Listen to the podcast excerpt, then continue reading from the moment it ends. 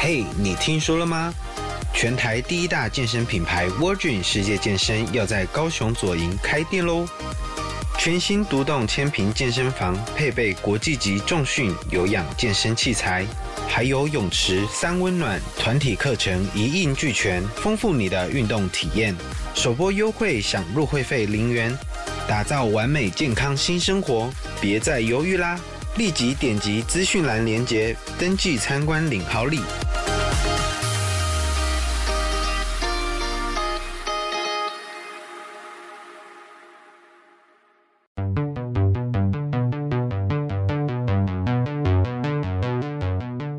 现在 KKBOX 也能听 Podcast 喽！成人之美，彩虹十月，台湾同志游行今年满十八岁了。本集节目与 KKBOX 共同策划众多 Podcast 串联多元性别主题开讲，现在到 KKBOX 一起收听彩虹十月特别企划吧。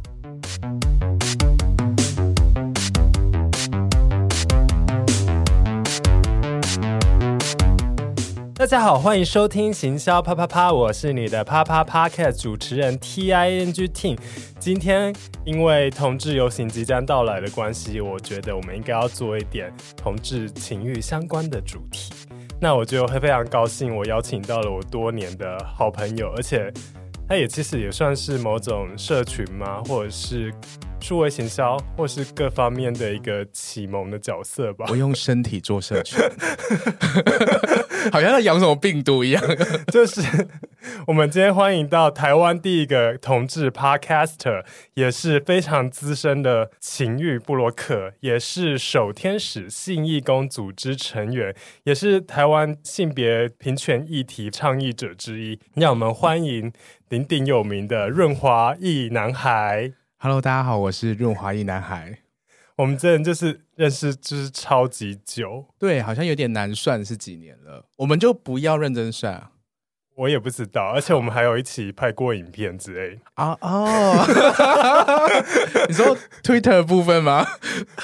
不是，是某支广告。我要误导误导大家，赶快去求番号这样。没有，我我 Twitter 就是非常的偷懒，就是把 Instagram 的照片直接搬过来。嗯。没关系，大家都有理账号啦。你不说没有关系，我知道。哦，是是真的没有啦。好好好，没有没有没有。好，但是我们就是其实在过去有蛮多小小的，就是呃做交流。因为我其实以前也是一个就是内容创作者，然后但是其实润滑一男孩，我们这边直接讲润男好了。好，润男就是其实是非常资深的。出道早，对，所以其实今天借由他的角度，尤其是他是一个重要的一个性别议题的倡议者，而且他虽然是从事情欲写作，可是那些写作就是读起来不会让人有比较不舒服的感觉，就是比如说像有一些人。他的写作说出来谁 没有？不是说谁，就是有一些特定在卖弄色情或是情色的东西的人，啊、有一些男性凝视的角度，会其实会让女生不舒服。是是，对。但是润男就完全不会，所以我们希望就是透过那个润男的今天的这一个访谈，就是让大家知道说，哎，就是我们情欲写作，或者是甚至是同志市场该怎么打入这样子。虽然我们就是认识是超级久，但是还是不免俗，要请他自我介绍一下。嗯。大家好，我是润滑一男孩。你想要大家想要知道哪个部分？哎，我知道 IG 有人说要问我三围，就是。提着罢了，没有，我们要公布我的三围。好了，那其实我觉得也不需要自我介绍，因为润南的名气实在太太大了。我可能我自己还要自我介绍。哎，我是 Ting，我是行销啪啪啪啪的主持人。嗨，Ting，欢迎来到润南的润。虽然有一天啦，但是我个人的情欲好像。没什么好聊的，没关系，我们总是会找到切入的角度，这跟等下问的有关嘛？好，就是直接问，好，为什么你当初会投入情欲写作啊？嗯，我觉得大概要回溯到就是大二大三那一年，就是那个时候有一个事件叫做润滑液事件，就是我在宿舍，简单来说就是我在宿舍门口放了润滑液和保险套，让大家免费来拿这样子。那那时候是因为跟日日春有一些关系，就是一环扣一环。那那个时候就是引起校方很大的反弹，就是把东西收走啊，或者是不让大家在网上讨论这件事情。那控制言论自由，就是在台大学生里面是一件地雷的事情，所以就变成一个很多人都关心这件事情，然后跟校方吵架，然后我们甚至有办很多很多相关的活动。虽然我就是这个问题好像有点不太好意思问，就是我们知道润男是非常的年轻，但是我还是 有点想要，因为毕竟就大概是多久以前的事情。我这么说好了，我的部落格大概写了十年了。哦，嗯。对，所以那个事件之后，我其实就很认真的开始意识到，说性这件事情为什么在台湾社会，或者是我们想象中台大校园应该是一个相对比较开放的地方，可是为什么碰到性大家还是那么紧张？所以我就开始做很多性相关的讨论或者是研究。那隔年，因为也参与很多的学生运动或者是学生倡议组织。那我们就在校园办了很多相关的活动，我就发现说，哎，情趣用品它是一个，呃，那个时候其实很少人讨论，所以我就开始就是开始在自己写部落格，然后介绍很多不一样的情趣用品的使用经验，然后也介绍很多不同的身影身体使用的方法，比如说我那时候还住在学校宿舍，我就刻意写了那个什么是前列腺高潮，那还有什么样的感觉，然后可以怎么做。然后隔天就有一个就是一一男学弟就跑来跟我说：“哎，学长，我昨天看的文章，我在厕所试了很久都没有感觉，怎么样才对？”他是在台大男生宿舍的厕所。对啊，我们是厕所会发生很多事情。这样子霸占了，不会影响到其他同学的权益吗？我不知道他是深夜还是什么时候去使用，不过应该是还好。那他是用什么事？他有跟你讲吗？我不知道哎，可是我们就有。就就我觉得他就是变成可以有机会开启一个话题的方法，或者是让一些异性恋男生开始想象说自己身体有别种可能性，不是只有抽插来获得愉悦这件事。嗯，我知道，我有一集你的 podcast 我也有听到这一集，就是在讲前列腺高潮，而且是邀请到哦一男那一集，很好笑，他非常可爱。那可是后来你又是怎么发现你这个？其实一开始是一个算是一个蛮有，就是对社会有批判性的一个举动。你其实是要挑战某种体制，但是最后发现说，哎、嗯，这个这个写作，这个情欲写作，它其实在商业和商业上是有办法跟商业做合作，嗯、就是有一个发展。你是后来怎么样有这样的发现和开始投入？这个过程，嗯，我一开始写情趣用品啊，单纯只是因为写情趣用品很多人看，所以我会写情趣用品来让很多人来读我的东西。我会在里面放很多我想要谈的东西，包括身体的各种可能性这些不同的议题。那一直到我当兵退伍之后，我那时候应该反过来说，就是我开始写部落格的时候，就是准备要离开校园的时候了。我就在想说，因为以前在校园做很多活动的时候，有很多组织，有很多知识团体，大家一起做一些事情。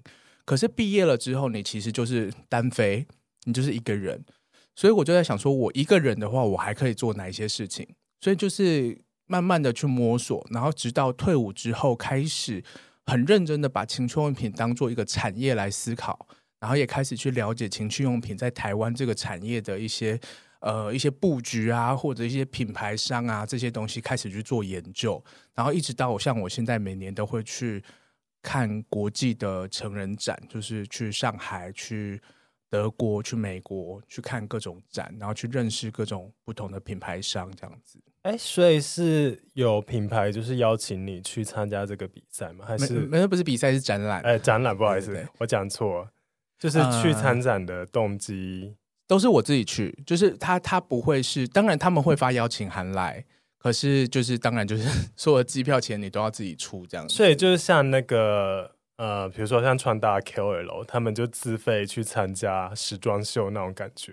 哦，对啊，可是我我没有摆啦，我我也不是摆，我就是以一个部落客的一个身份，然后去去打招呼，去认识各种品牌，然后认识到后来他们有一些。在制作过程的时候，甚至还会来询问我的一些意见。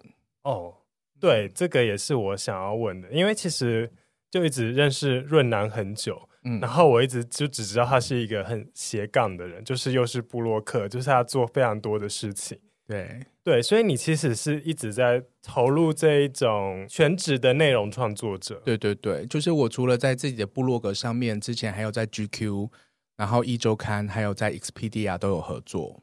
哦，嗯、所以其实据我知道，你好像也有参加一些，特别是台湾自己开始有发展一些本土的情趣用品品牌，嗯、然后你有其实好像有参与一些情趣用品的开发 就是。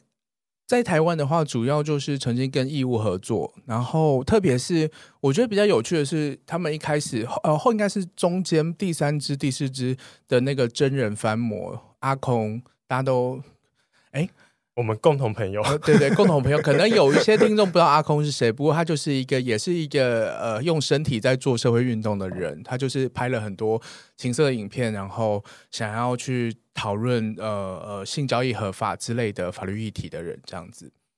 那他那时候就做了一支他的真人翻模，然后我帮义务在 Anik，就是一个男同志三温暖开了一场呃产品的发表会，然后。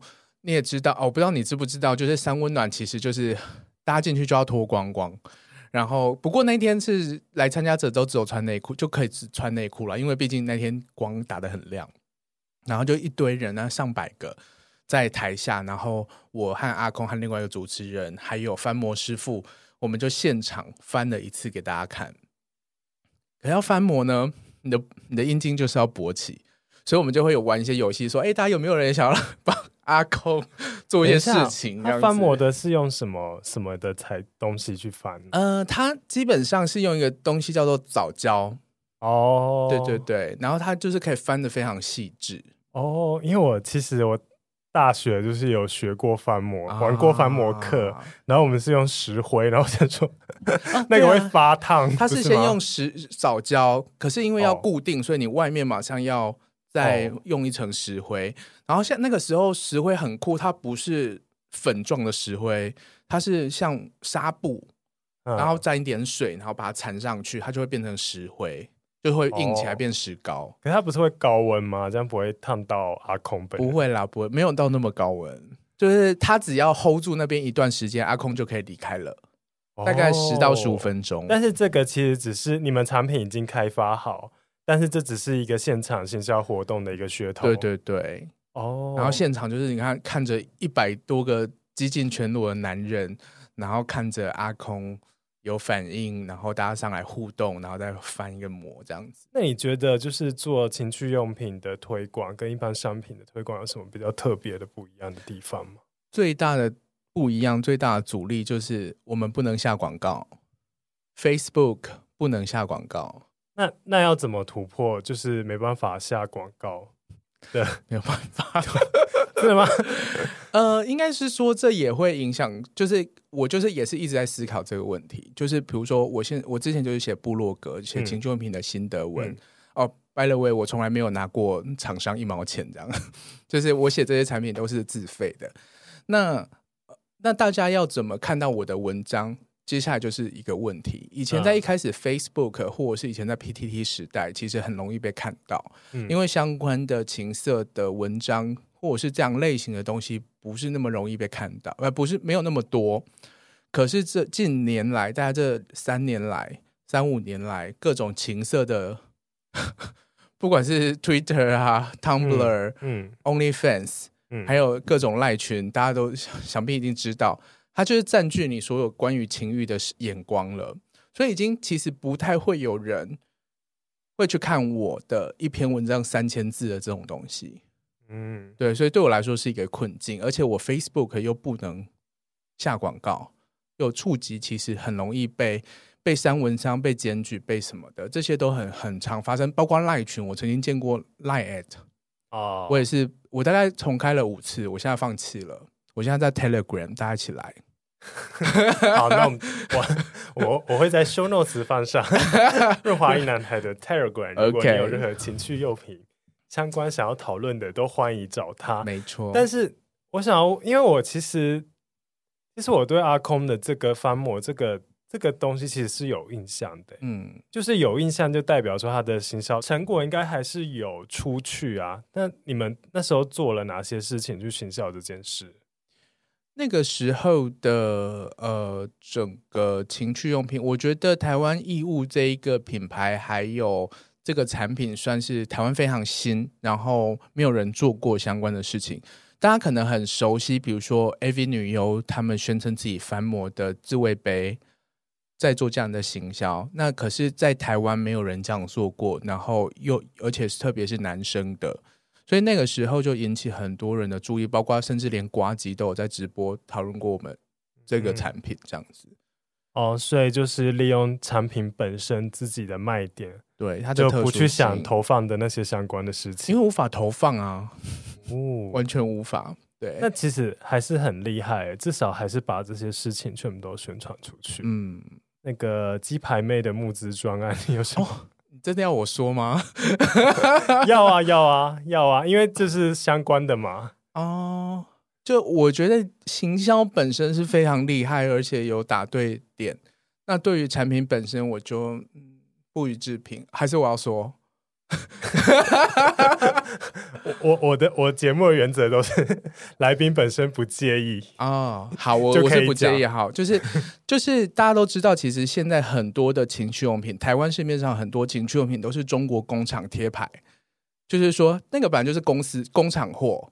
你你去，比如说我去上海的成人展，它它很大很大，它大概它有三层楼，然后一二层楼可能就是各种品牌商，就是各种美欧美的大牌子啊，中国的牌子啊，日本的牌子，但是品牌商楼上就是工厂，就是大概上百间工厂，然后就会发现大家都长一模一样，大家的的产生的东西展示出来的东西其实都一样。中国它最厉害就是复制嘛，那他们大概呃情趣用品基本上全世界的情趣用品基本上都在中国生产，这个是大家都知道的事情。哎、其实你你从节目开始讲了很多大家都知道，然后其实我都不知道。哦，真的吗？对不起，对不起。好，我试着我们对情趣用品的产业还是有一点小小的陌生。OK。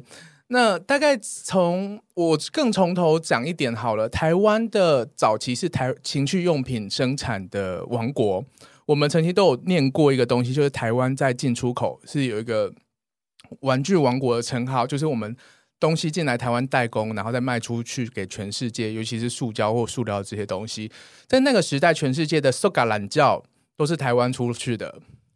所以在早期 台湾，所以就是台湾不只有泰山的芭比娃娃，还有还有还有真人娃娃，还有充气娃娃，都是台湾出去的。对，哎、欸，完全不知道哎、欸。对，这有人写论文吗？有啊，有啊，有啊，就是台大社会所有一个学长有写写。所以我连结要再多放一个，应该已经开放那个权限了吧？可以啊，他他没有锁。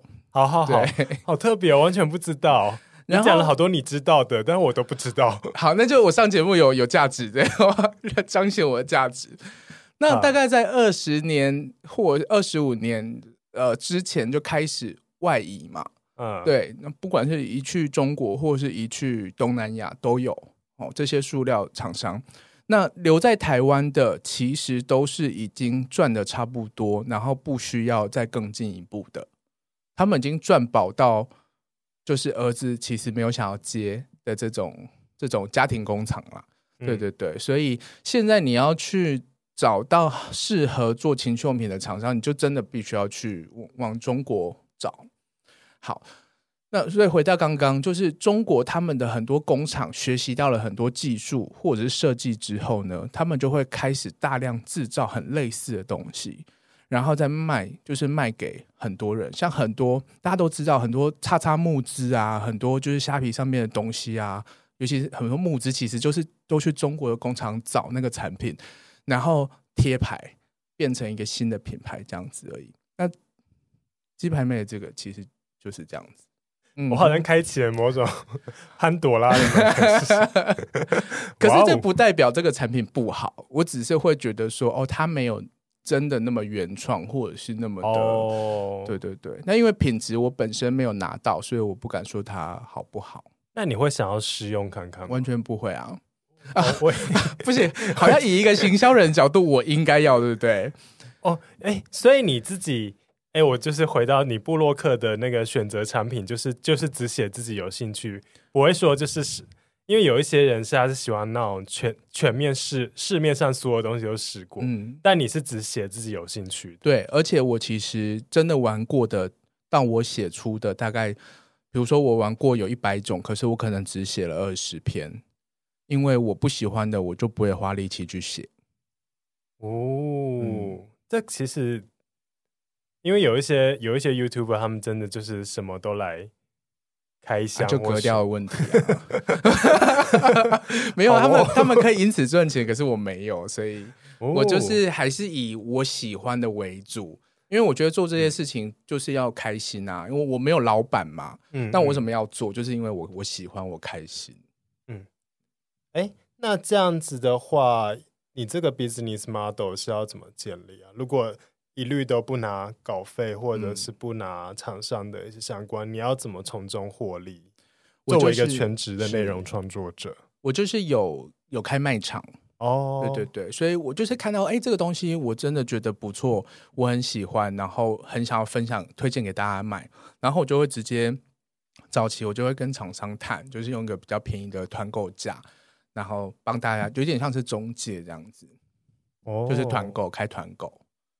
那我在想要问，因为其实你这样听起来真的是，你对情趣用品其实是算是非常的了解，嗯。对，那你之前又有去参加国外的一些展览，那你有最近有发现这，比如说这一两年来有什么比较好玩、有趣的趋势吗？有什么？我我觉得我我觉得我们最重要就是看趋势，而不是看有什么新产品。嗯，那在大概五年前，大概的趋势大概就是跟手机的 App 做联动的产品，可是很有趣，这两年是完全没有出现的。那这两年的趋势是什么？欧美的趋势就是大麻。哦，哦，所以是物质上，不是不再跟你讲什么我什么 AR、VR 那些什么大数据。对对对，我觉得之前早期的 AR、VR，甚至那个眼镜啊，然后远端操控啊，沉浸式体验。对对对。我我只记得还有一个还不错，还有跟 Pornhub 合作，就是呃，女优可以戴一个像是手环的东西，然后她可以远端配对操控远端的那个男人的自慰杯，有类似的产品。可是因为它真的很贵，然后我是觉得它都没有很成熟，就是那个使用感受你会觉得说，嗯、呃，很酷很酷，可是真的很爽吗？我是觉得还好。可是要那个操控什么意思？就比如说。女优的手这边动啊，然后那边的自慰杯就会跟着动，远端的自慰杯啊，有这种东西，有这种东西，对啊。那我我觉得我以后也要去看一下，我觉得一起去，一起去，开开开开开开眼界。对 对，那我觉得大麻这个这个产品，它反而是因为这几年的各个国际间的大麻开始重新思考这个东西，然后开始去研究它的效果。而不是单纯把它视为毒品，很多很多国家都已经合法化了嘛。那不管是医疗合法化，还是就是娱乐用合法化，其实每个国家的进程都不太一样。可是，在成人用品，包括像是润滑液，或者是高潮液，或者是一些呃按摩的东西，里面开始都会放一些大麻的东西。不管是基本的，就是大麻籽油，其实大麻籽油在在台湾也可以直接都吃到啊。它就是它其实就当沙拉油在，不是当橄榄油在用。很多健身人都会吃大麻籽油，因为它有很丰富的维生素 E 和 D，然后还有蛋白质，它是一个好东西。然后我一直被你排除在外，你的你知道，然后我都不知道，然后我有在健身，但我根本不知道。但是国外，国外，国外，对台湾，台湾还不知道。对，这是大麻籽油。然后接下来，大麻有两个成分，一个是 THC 和 CBD。这两个成分，啊啊啊，THC 它有精神活性，所以它现在在台湾是非常违法的状态。就是它是这个成分是会让你嗨，啊，会让你 stone 的。嗯，然后 CBD 呢，它是会让你放松、解除焦虑，然后呃，甚至是消炎，让身体消炎。像我就有那个肌肉酸痛的 CBD，我就是会拿来滚这样子。对，然后家人很焦虑的时候，哎，妈来吃一颗软糖，然后里面就有 CBD。而在台湾，它它不是，它是合法的啦。哦，你说 CBD 是合法？对对对。那现在有一些厂商也是把 CBD 这个东西放进润滑液里面，所以你就是可以在做爱的时候，或有些女生她很容易痛，嗯，或是无法靠自己放松，那就可以用这类的产品，然后就比较舒服。哎、欸，然后我室友经痛的时候都会来找我。那那还要怎么？他吃 CBD？你说？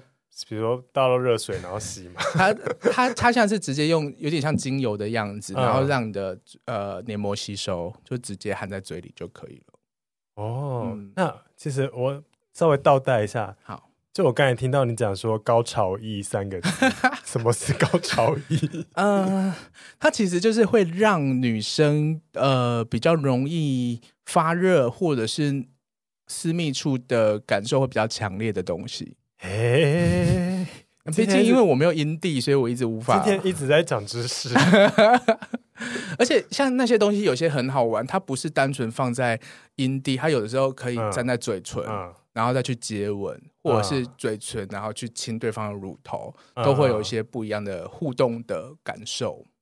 哦，所以现在就是这几年的那个情趣用品展，就是会变得很比较像生技展这样子吗？有讲说成分是什么，怎样？我们这个比较在比那些活性或者是相关，就不会再讲比较不讲数据类的东西，就是科技类的那些。当然，科技类的发展还是有，就是我觉得情趣用品就是要看说你的呃设计的设计感，就是你那些东西怎么去真的在使用上面得到快感。嗯、另外一个就是材质，材质的进步非常重要。嗯嗯、材质基本上也是每一间情趣用品公司或是工厂它的独门的东西，它最核心的的价值就是在材质上面。对，像自慰杯，你要怎么做到舒服又不会黏，然后又可以有延展性，又不会一次就破掉，这其实不容易的。那会强调资安的部分吗？因为我之前才看到一个新闻，就是好像、哦、我知道那个 那个 那个呃贞操锁带，对男性的那个会被锁起来，对对对对对啊，会会只要是中国的东西，你就哦就是有治安的问题啊。这治安是一个卖点吗？还是其实情趣用品展不会特别讲这件事？因为如果是电脑设备或什么，就是我们知道治安就会去强调。不会不会，情趣用品没有、哦、没有在谈治安的问题。每年的情趣用品展都很好玩，四月在上海，十月在呃德国汉诺威，然后十二月在呃拉斯维加斯。那你有自己知道台湾自己本土的业者有比较哪一些比较开始要有一些突破？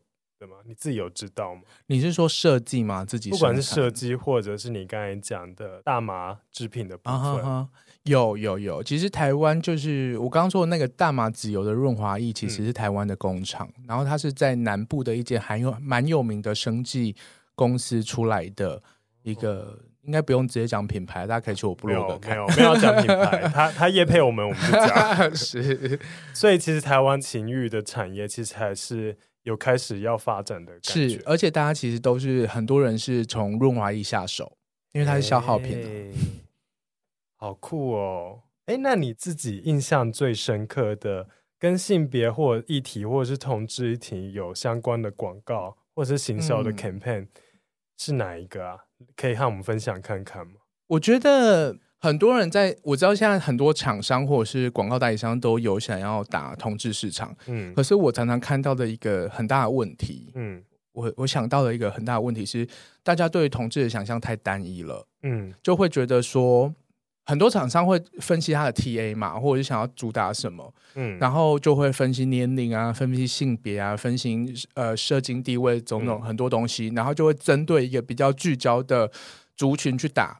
可是他们当他们想要同志的时候，是想全部的同志，我觉得这就很有问题，因为同志的多样性太大了。嗯，同志本身，同志认同也只是同志的一部分。嗯，他也是某个年龄，他也是某个社经地位，他也是某个生活品味。所以，所以我觉得，如果只把他想象说，哦，我今天想要投广告给同志，那我觉得这个是基本上是没有效果的。嗯。因为我自己就是在从事代理商工作的时候，我就是曾经接触过一个潮流品牌。那个潮流品牌的老板，他就真的直接讲说：“哎，我想要做同志议题，嗯，但是他是以一个他是商人，他想要推这个产品，嗯的角度来讲说我要做这件事情。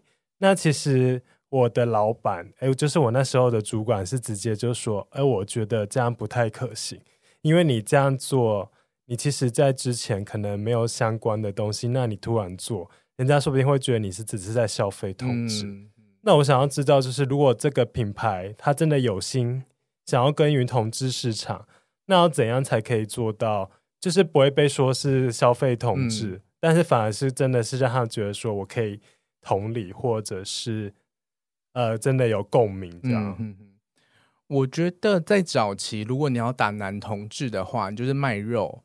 嗯，我觉得五年前卖肉还是很有效果的。可是因为现在的情色资源太多了，所以卖肉也是无法吸睛，就是光第一步就不太行。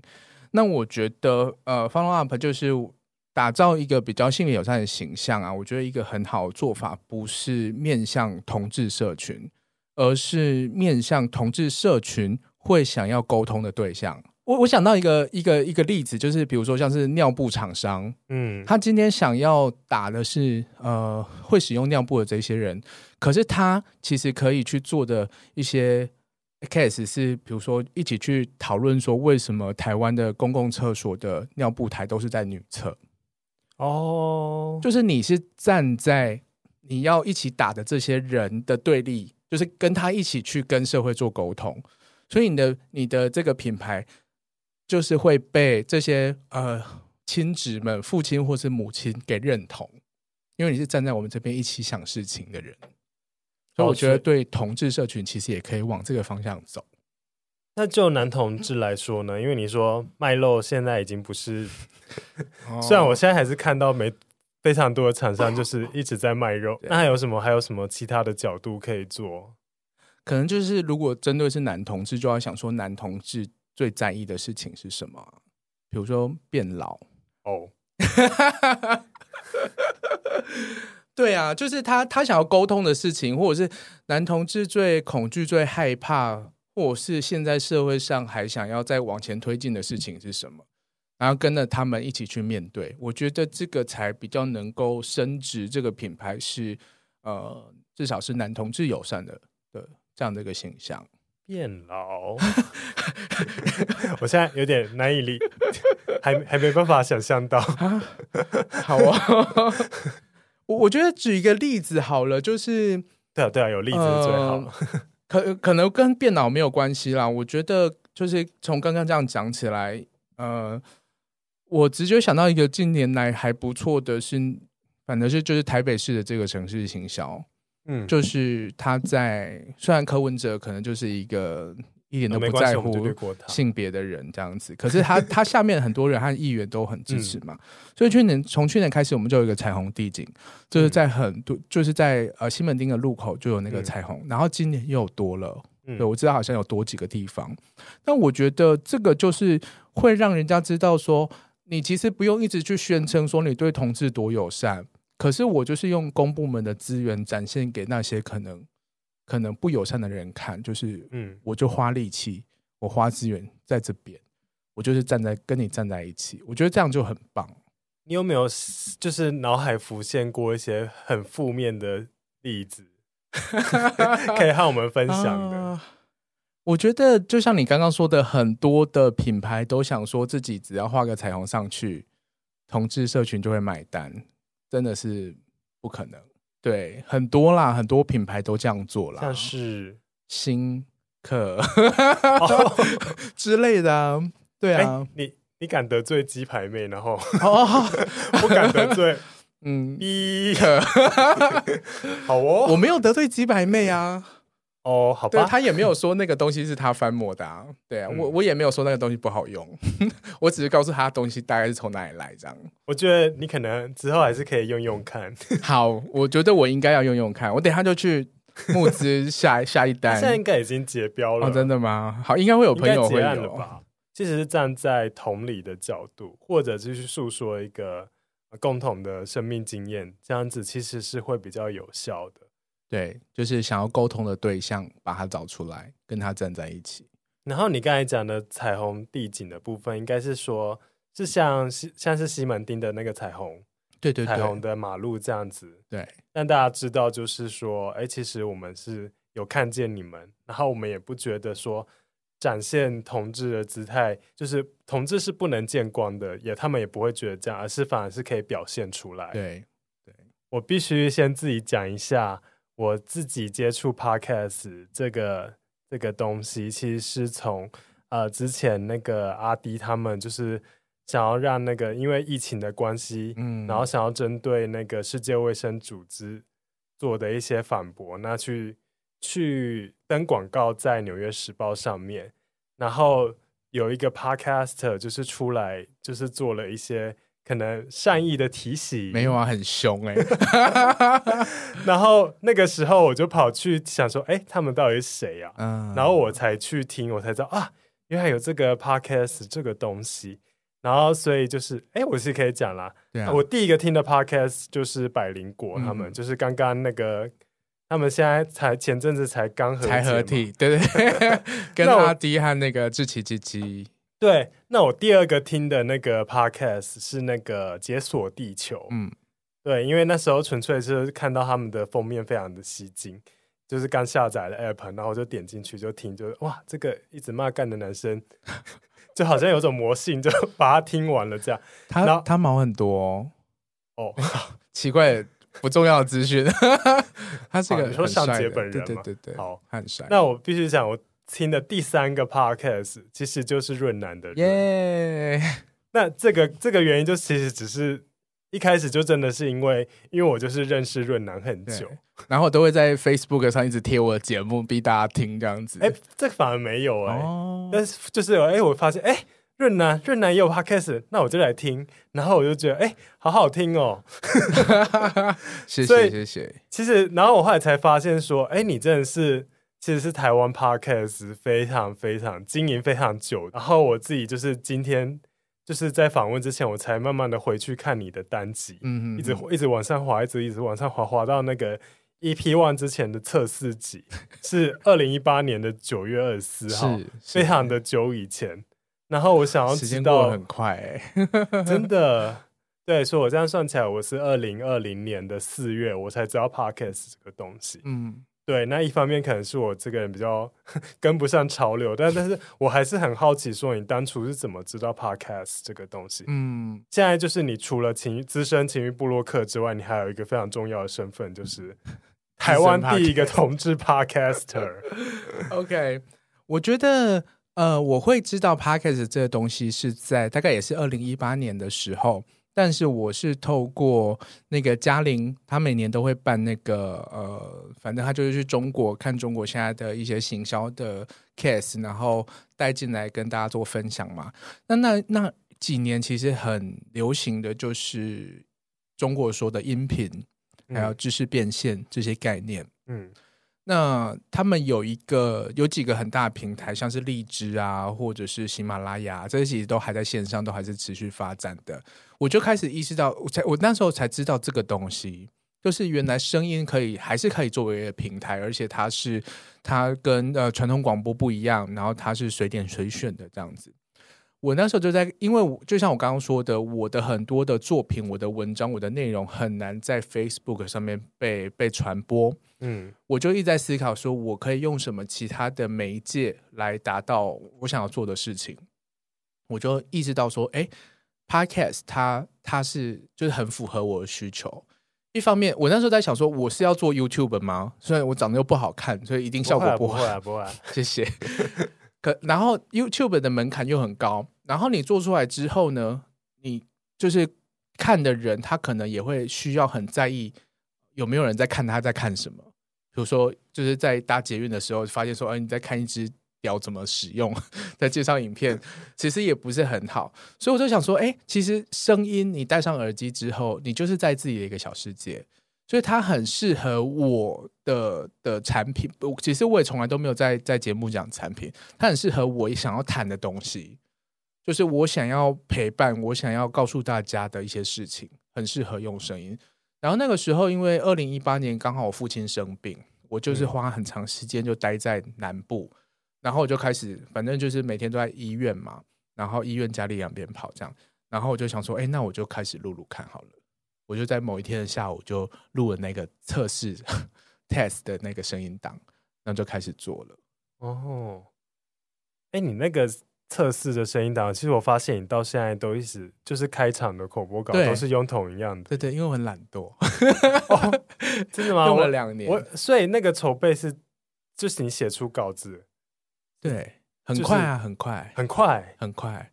哦，所以就是。福至心灵神来一笔，就觉得哦，好棒哦！我觉得，因为那个时候我没有，我没有范本，我没有，没没有太多前辈，然后相对的也都没有包袱，所以我做什么，我想一想我就做了。我那个时候我有在听的，一开始像是科技导读，嗯，马里奥陪你喝一杯，嗯，百灵果还没有出现吧？所以你比百灵果还早。我可是因为他们之前是在广播哦，对对对，所以我有点不太记得那个时间。可是我记得我那个时候在听的就是最最最常听的就是科技导读，嗯，然后马里奥陪你喝一杯这样子。那片头音乐是怎么选的？片头音乐就是我做，因为我一直合作长期合作的一个工作室，然后他就帮我挑几个，我就挑一个喜欢的，也没有太花太多心力。哦，我因为因为我就是看到你的你的那个节目，它就是从一开开始到现在，全部都是同样的片头音乐跟同样的开场白，嗯、所以我一直以为你是在前面的前置的筹备花了很多心力，才有这样子的定稿。哦、没有哎、欸，你你觉得我应该换吗？我觉得我就是因为觉得很好，所以我才会问说，哦、你前面花了多久去弄这些东西？没有，很快。天哪！我大概那那个前面那个口播，我大概是念了三次吧，然后就说哦好，就这样。所以你就是天生的 podcaster？没有没有，我觉得是因为我那时候做是没有包袱的，那时候做也没有想什么 business model，什么都没有，哦、就是单纯一个哎，这是一个不错的的平台，然后是我可以发挥的地方，嗯，就这样子。但前前置也是非常的快速，非常快速，因为像我自己好像筹备了一个月吧。我觉得是可能是个性的关系，是我我真的觉得是因为我那时候做真的不用想太多，而且我那时候做全部就是排名前十名的那个时候，就是蛮荒时代，跟你你现在开始做是完全不一样。你现在就是压力很大，竞争比较多，要考虑比较多。对啊，我们现在就是都在拼那个要到自己那个类别的第一页。哦，真的吗？我是没有在看排名哎、欸。不是，就是它不是会有很多 Apple Podcast 对对对对，分类，对啊对啊对啊。然后我是那个商业类的职业类这一类，然后我就一直看，就是哦还好还好，它都一直有在第一面这样，就每天都看，然后很紧张。哦，我是我是真的没有在在很很在意这个排名，所以其实反而是在没有包袱的状况下，但是其实你就是做了非常的久耶。嗯，其实我觉得一开始。来说，我们在设定议题，但我们都知道，现在有越来越多人来做一些 podcast 的研究，这样子。那其实他们都说，podcast 其实就算是很小众的题材好了，它其实也是可以去做一个发挥。我今天讲一个食物的东西，比如说我今天讲白米好了，我就可以每集都讲白米的料理，或是白米的故事什么之类。它其实是非常适合玩一个小小的议题去做持续的耕耘。嗯。但是，但同样也会有遇到另外一个问题，是说我在这个领域就是一直耕耘，我会不会有一天会遇到主题都被我做完了？那我接下来到底要做什么这件事情？嗯、我觉得你的节目它的那个主题的范围好像也不是说非常的大，就比如说。哎，不要不要随便乱乱丢石头。你说，你说，你放心说，没有，就是你就是专注在身体跟新议题的讨论上。对，可是而且你做了非常多集，应该现在是五十五十三，今天五十三了。对，可是因为我其实我就是你的忠实听众，其实听了非常多集，你其实每一集都有不同的切角，小小的一点不一样，但是都扣紧着这个。性和身体，或者是去突破一些体制的一个部分。嗯哼哼。那你要怎么做到就是灵感不枯竭这件事情？我觉得最主要的是要很清楚知知道自己做这个节目的目的是什么。如果你做这个节目是想要赚大钱，我觉得你的压力就会很大，因为你就要每天追着那些数据跑，嗯、你要把这些数据呈现给厂商，说我现在有几百万人在收听啊，你要给我多少钱才可以下广告？可是我的目的其实一直以来就不是这个样子。我觉得我做节目最重要的就是自己要爽，要开心，嗯，这个是第一个。然后我的初衷就是我想要陪伴一些性少数，嗯，我想要陪伴各种妖魔鬼怪，然后我想要呈现，告诉他们说这个世界其实很大，嗯，大到就是容得下你们这些妖魔鬼怪，对。所以我就是会透过这个角度去做出不同的不同访问，各式各样不同的人，然后我想要让每个人在听我节目的时候，somehow 可以在某个片段得到点共鸣，然后让你自己觉得不孤单，就这样子而已。所以你都没有遇到那种我不知道我要做什么的这种情况吗？我觉得会遇到这种状况，就是比较懒惰或者是比较忙碌的时候啦，就是没有认真去想的时候，哦、纯粹是没时间，但是不会真的是说啊，我不知道我要做什么。这个我也讲过，那个我也讲过，哎，这我好像也讲过。基本上，基本上因为性的议题或者是身体的议题，它就是一个很日常的题目。那它又跟每个人的生命经验很有关联，所以只要有有不同的人存在，我就可以做出不同的内容。对，所以我基本上不太担心没有内容可以做，而是呃是比较担心说，哦，我遇到这个题目，有我有没有办法掌握好？我有没有有没有办法问出有趣的角度，或者是我想要带给大家听的东西？我其实很长，基本上我一直做到三十集、四十集，每一集录完剪完，我都觉得自己做的很糟。我一直觉得自己做不好，对。可是每次就是 剪完，然后自己听，就是哦，怎么那么好笑？可是我都还是会觉得说，我我就是会一直去听跟我有点类似的访谈性节目的主持，然后我就会会去想说，哦，他们好，会让我欣赏，我觉得好的地方是什么？然后就会一直一直去检讨自己这个部分，像谁啊？呃、哪些是你会去听的访谈性的节目？我很喜欢的一个主持人，他的功力非常深，就是呃，感官一条通的小树。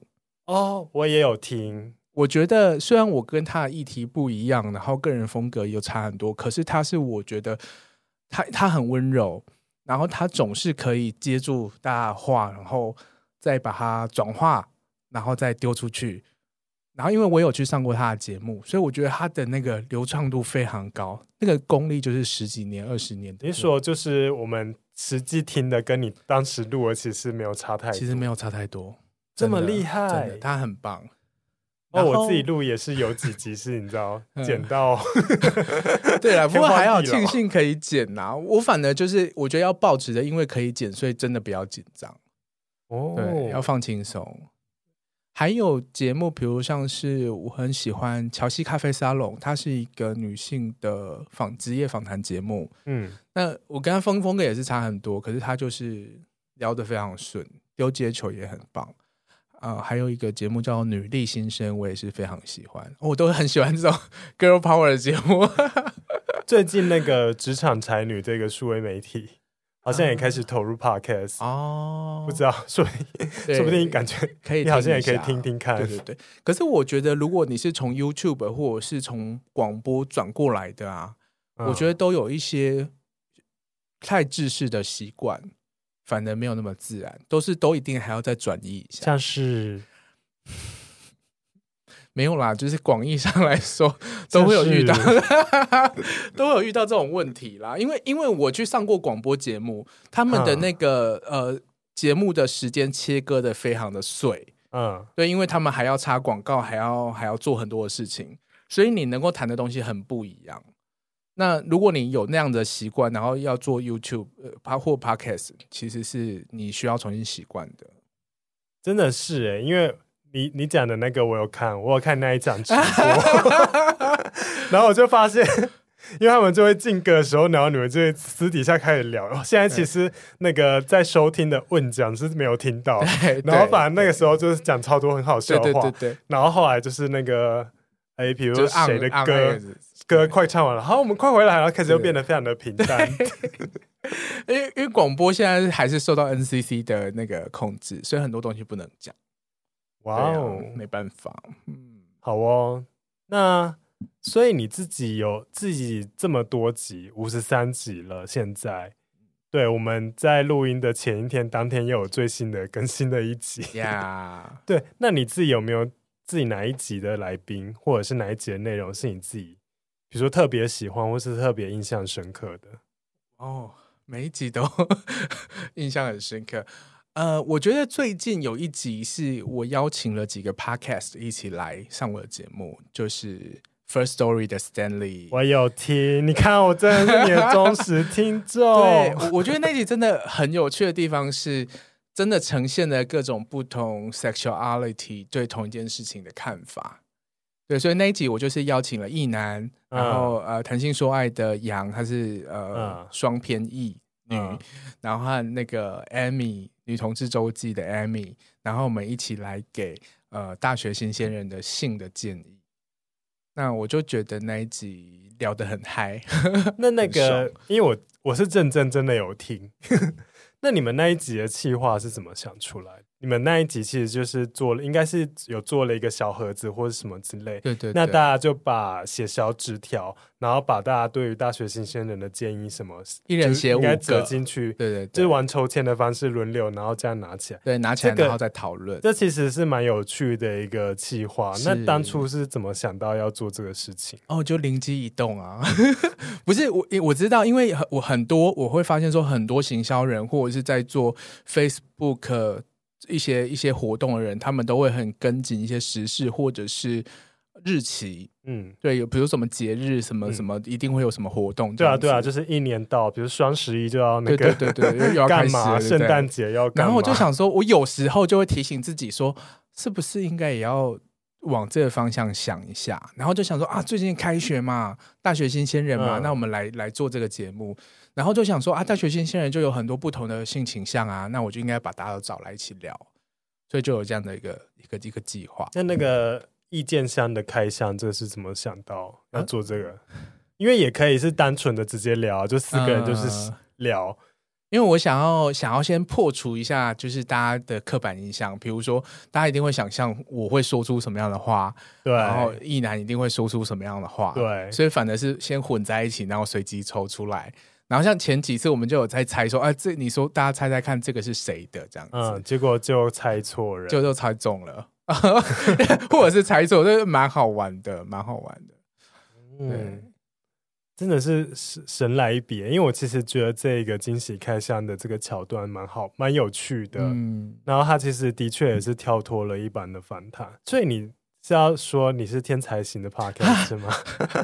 想什么计划都哎，我一下就想到了，我什么随便录录就就不错了，是要这样子吗？要把我们逼得这么紧吗？哦、可是可是不然，大家都怎么想计划？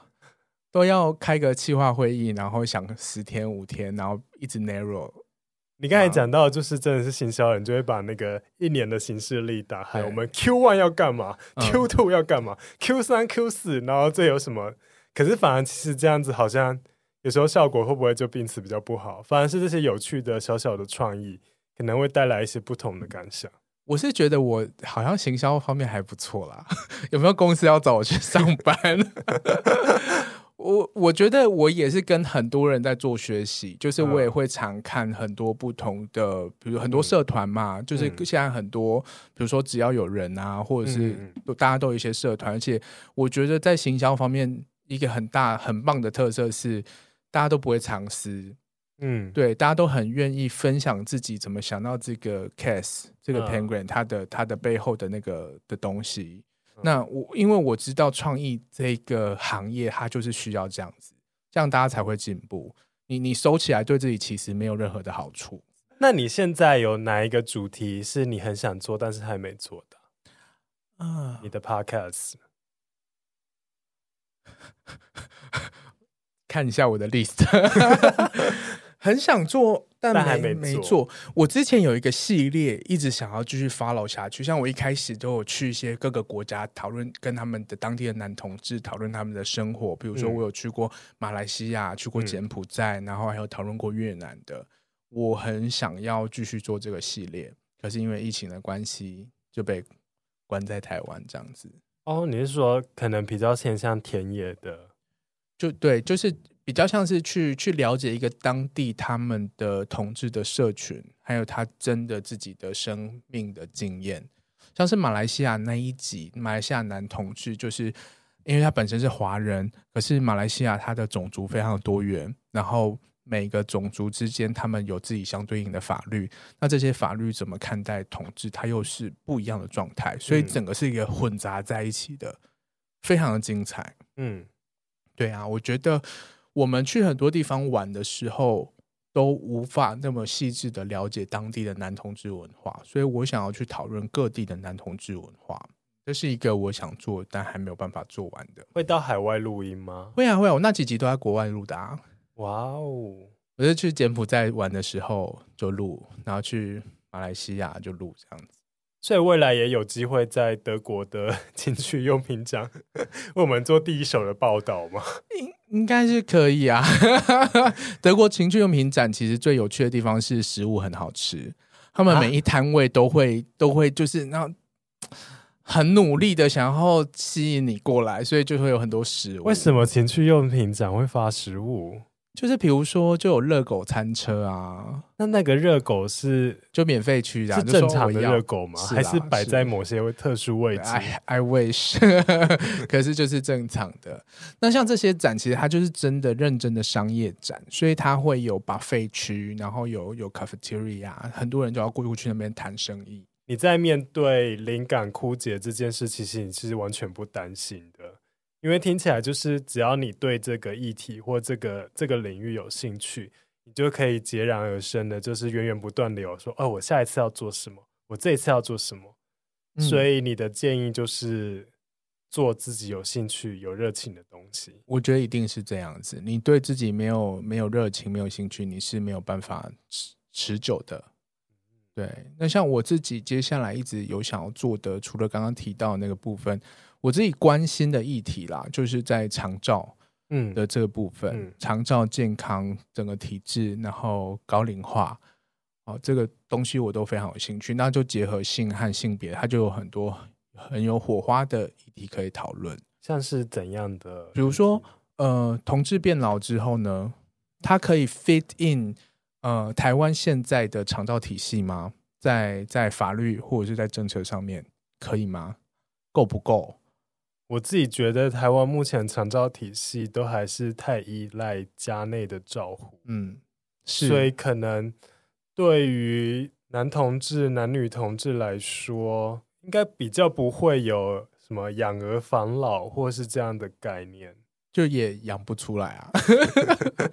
所以的确是，这是一个可以去去思索的事情，它是一个在发展中的议题，对，它它需要被大家讨论。那我觉得不用到我们自己变老，比如像我在照顾家人，嗯，那我就跟很多同事在聊这个的时候，就会发现一个议题，就是比如说下一代的照顾者，他的他的怎么讲不不公平的地方，比如说像呃，我我很爱我姐姐，就举例我们家的状况，嗯，我姐姐她她成家了，她有两个小孩都很小，很需要人照顾，可是我爸生病了。那照理说，我们两个小朋友都应该要回去帮忙，嗯，可是因为他有家庭要顾，他有另外一个家庭要顾，然后表面上我就是一个单身没有其他家庭的人，嗯，可是如果我是没有出柜，然后我这时候在北部有个男朋友的时候，或者是我甚至结婚了没有跟家里讲，我又不能出柜，可是所有责任就会压在我身上，嗯，这个是很普遍发生的事情。甚至我觉得更多是在女同志身上，女生被、嗯、被期待是一个照顾者的角色，嗯、然后他们就说啊，反正你没有结婚，那你要不要辞职回来回来照顾家人？这个我真的有听过，就是最小的女儿就不要结婚，那她以后就可以留下来照顾爸妈。对，就类似我真的有听过，亲耳听过长辈讲这种话，是那我其实觉得有有一点可怕。对呀、啊，对呀、啊，那同志身份在这里面就有很多。很复杂的可以讨论的东西，那那我们有没有有没有办法做出一个社会支持网？哦，在同志上面，嗯，那我觉得这也是我很想去发展的东西。那你觉得这里面会有 商机吗？商机是一定有的啦，就是做个彩虹彩虹疗养院嘛。哦，对啊，大家自己之后去去住嘛。嗯，然后所有的那个护理师都是找小鲜肉啊。其实我刚才这样听你讲，其实又回到我们之前讨论到一个问题，是品牌它如何去打进同事市场，或是达到一个性别友善的一个形象的时候，其实我们就真的是可以做，像你刚才讲到，就是一个非常多人都面临到的一个真实的一个生命的处境。是，那其实可以从这些议题去着手。如果你今天是一个做长照相关吗？可能是。某些维持器或者什么，其实怎么维持器？是吗？勃起维持器，没有我呼吸哦，OK，或者是 轮椅吗？因为我不知道，或者是单身，就是比如说这个家庭你只有一个人，嗯、你要好好照顾自己的时候，对，有一些像小孩子有一些警报器，对对对对，为什么？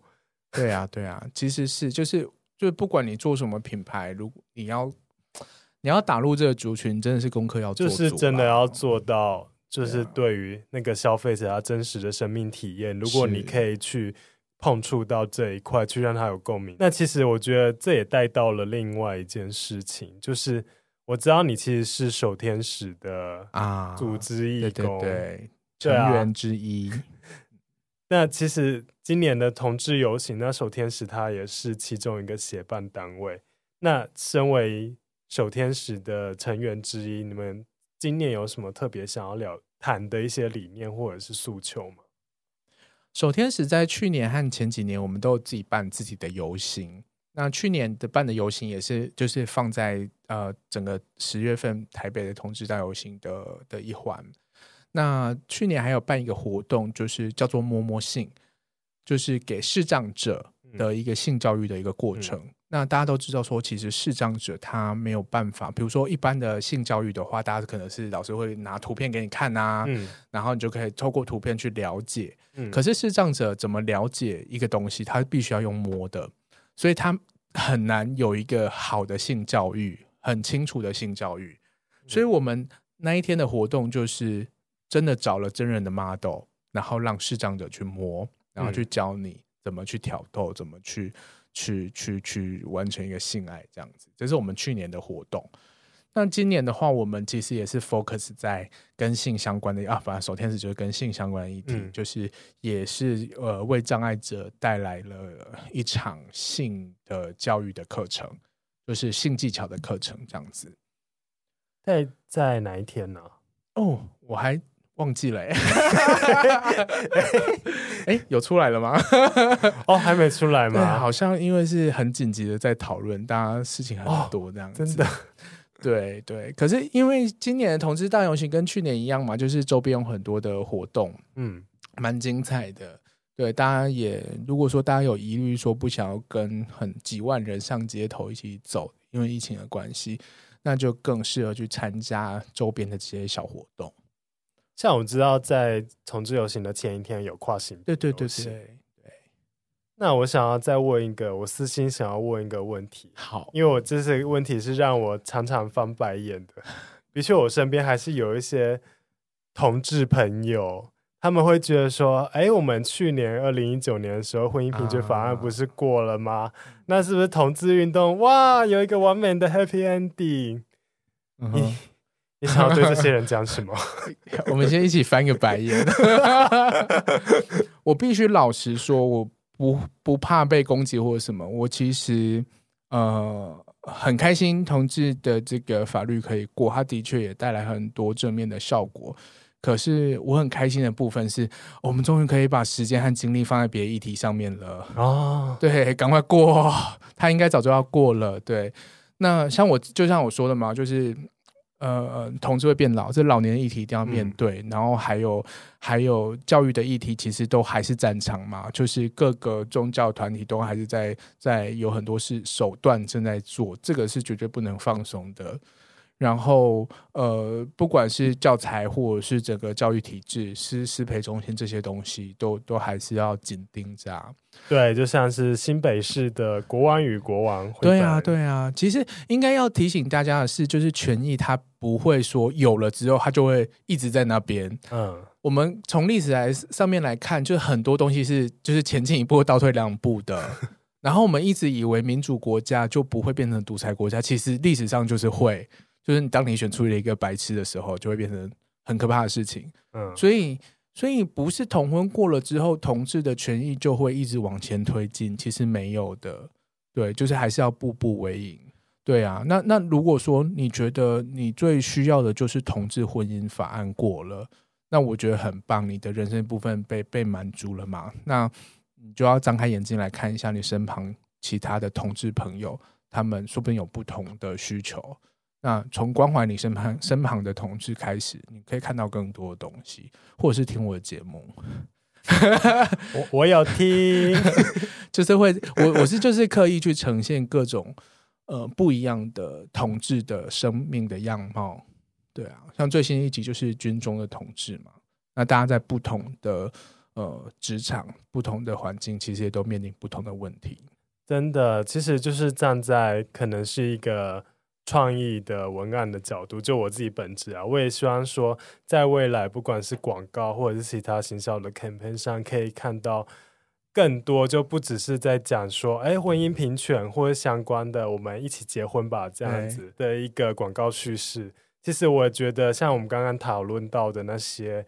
可能是我们去讲不同的性少数，他在不同的情境下遇到的生命故事，这些这些题材都是很值得去挖掘。哎、欸，你这么一说，我想到一个你刚刚问的我回答不出来的问题，你是说讨厌的那个？对对，很烂的哦，终于，终于，终于，就是你知道我节目的主角就喜欢听靠背。OK，就是就是有一个游轮，哦，对，大家应该都有一些印象吧？然后，反正他他那个那个游轮，他就是。想要趁着这个这个同婚过了来来打一波这样子，嗯，然后他就他就跟我，其实好像那个时候是公投之后，然后还是反正就是热，就是一直要炒热这个议题嘛。然后他就他就说我们要办一个什么类似都是同志的的游轮一趟，然后我们要怎么庆祝爱，然后整个翻白眼。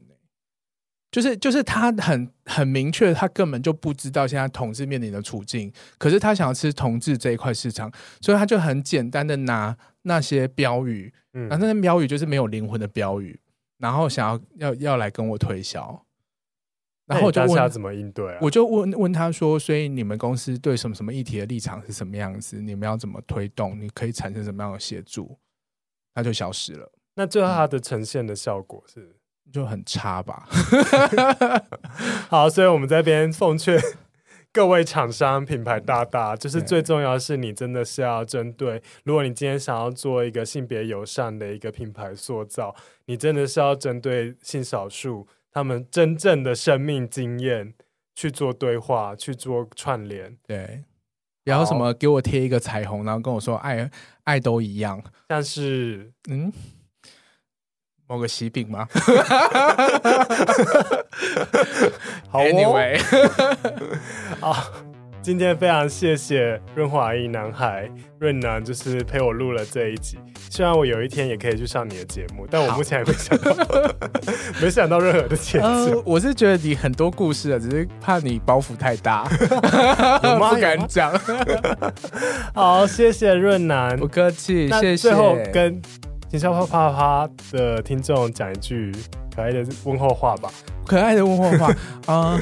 那行销啪啪啪的听众记得多做爱。好，有收听到这一集的人，就是对常常性高潮，性爱之神会眷顾你的。